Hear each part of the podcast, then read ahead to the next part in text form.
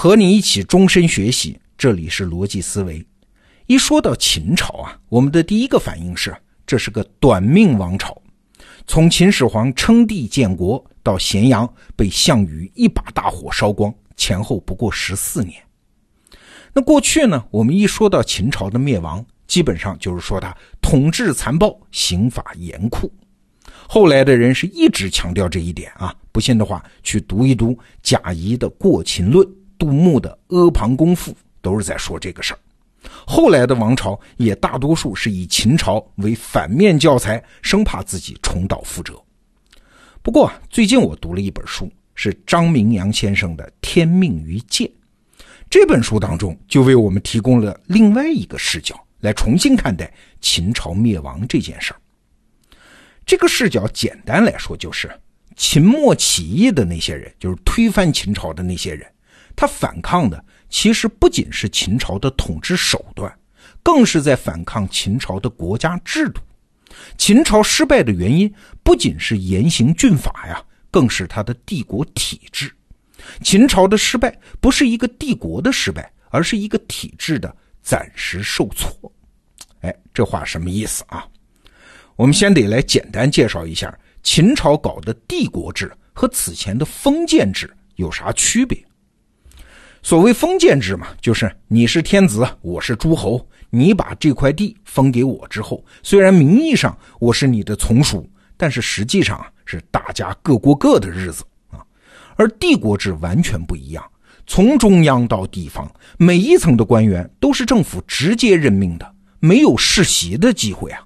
所以在封建制下，中央和地方是一种联盟的关系，很松散。而帝国呢，是把全国都统筹为一个国家机器，非常紧密。那第一次搞出来帝国制的呢，就是秦始皇啊。秦国当时用武力把东边的六国都征服了，然后设计一套制度，所有人都老老实实接受和执行了。可是真实的情况根本没那么简单啊！实行了一千年的封建制，哎，怎么可能你说变就变呢？你想。在秦朝之前，哎，就像我是一个那个时候的人啊，我爷爷、我爷爷的爷爷都是齐国人、楚国人，怎么到我这儿一夜之间我就成了秦国人啊？怪怪的嘛。所以当时楚国有一句话呀，说我们楚国人就算只剩下三户人，弄死你们秦国的也一定是我们楚国人啊。这句话叫“楚虽三户，亡秦必楚”。这句话流传很广啊。连后来的陈胜吴广起义的时候，都是打着楚国的旗号。哎，明白了这一点，我们就能理解秦始皇建国之后很多具体动作的意义了。比如说，在硬件方面，秦始皇把文字、度量衡、全国的道路规格都统一了。他还把全国的贵族大户都迁徙到咸阳，不让他们还在原来的地方发挥影响力。又把全天下的兵器全部收缴，防止地方叛乱。这是硬件啊，但是更重要的是，秦始皇还搞了很多软件方面的事儿啊，比如说，他先后十年六次巡游全国，把原本的六国疆域基本上跑一遍啊，最后自己也死在了巡游的路上。这不是因为秦始皇对旅游都有兴趣啊，而是他要让天下人实实在在的知道，天下已经变了，没有什么诸侯王了，没有什么六国了。就只有我这么一个皇帝啊，还有就是专门从咸阳跑到泰山去搞什么封禅大典，也是这个目的啊。秦始皇就是帝国体制的宣传队、播种机呀啊！但是不管秦始皇怎么努力，毕竟时间太短了。统一天下之后，秦始皇也就活了十一年，连半代人的时间都不到啊。大部分人呢，当时的啊，还是只认可封建制。所以啊，陈胜吴广起义之后，各地都起义了。关于这一段历史啊，有很多误解啊。从我们今天说的这个制度转型的角度，就可以做一个新的解释。哎，比如说，首先，过去我们认为陈胜吴广那一波人起义，要么是为了反抗秦朝的残暴统治，要么就是想干掉秦朝，自己当皇帝。这是后来人的视角啊。但实际上，当时这场起义的本质。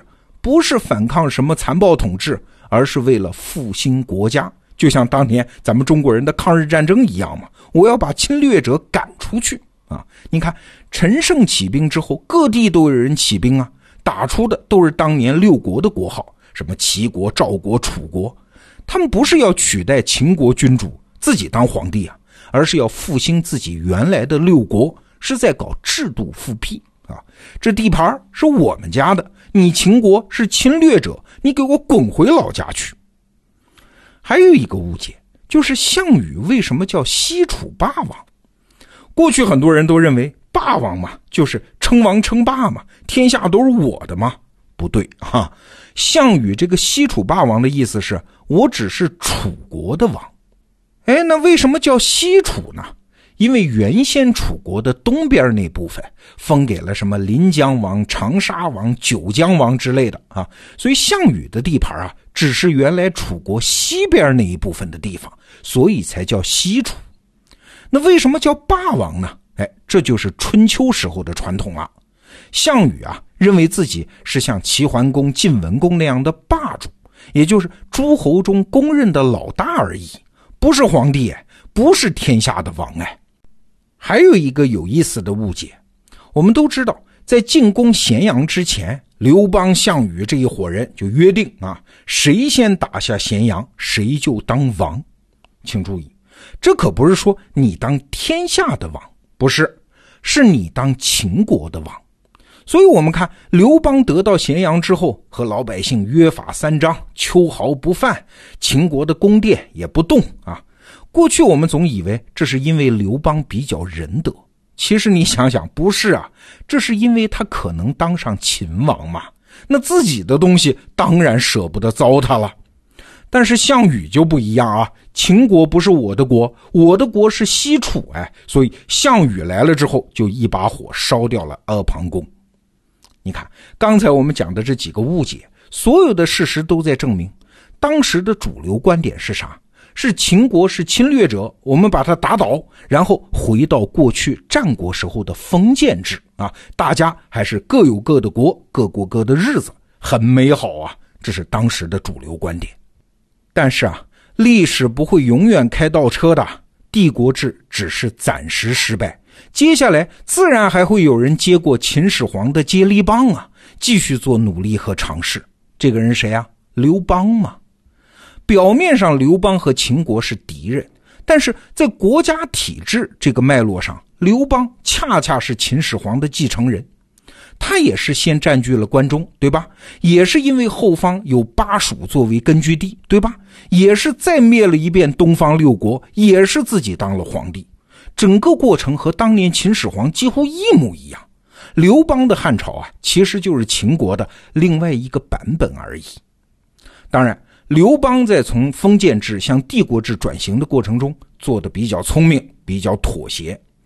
基本上，刘邦时候的汉朝啊，帝国西部实行的是帝国制，而在东部呢，还是搞封建制啊。刘邦的意思就是不要着急，慢慢来。半个世纪之后，东边的诸侯国又一次联合起来反对帝国中央政府啊，这我们都知道了，是七国之乱。你别看这次规模浩大啊，但是不到一年就被平定下去。七国之乱啊，是帝国制对于封建制的最后一次决战。七国之乱之后，封建制就彻底没了元气了。后来生活的人才觉得，哎，帝国制是理所当然的啊，这个弯儿才转过来。那从这个过程中，我们能得到什么启示啊？你看，从秦始皇灭六国算起，到平定七国之乱为止。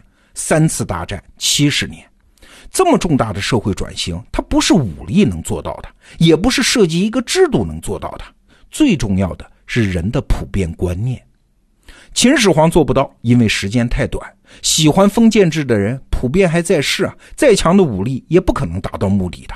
只有等上几十年时间，一代代人反复努力，等到所有人的思想文化观念都认可了这个新制度，他才能最终确立。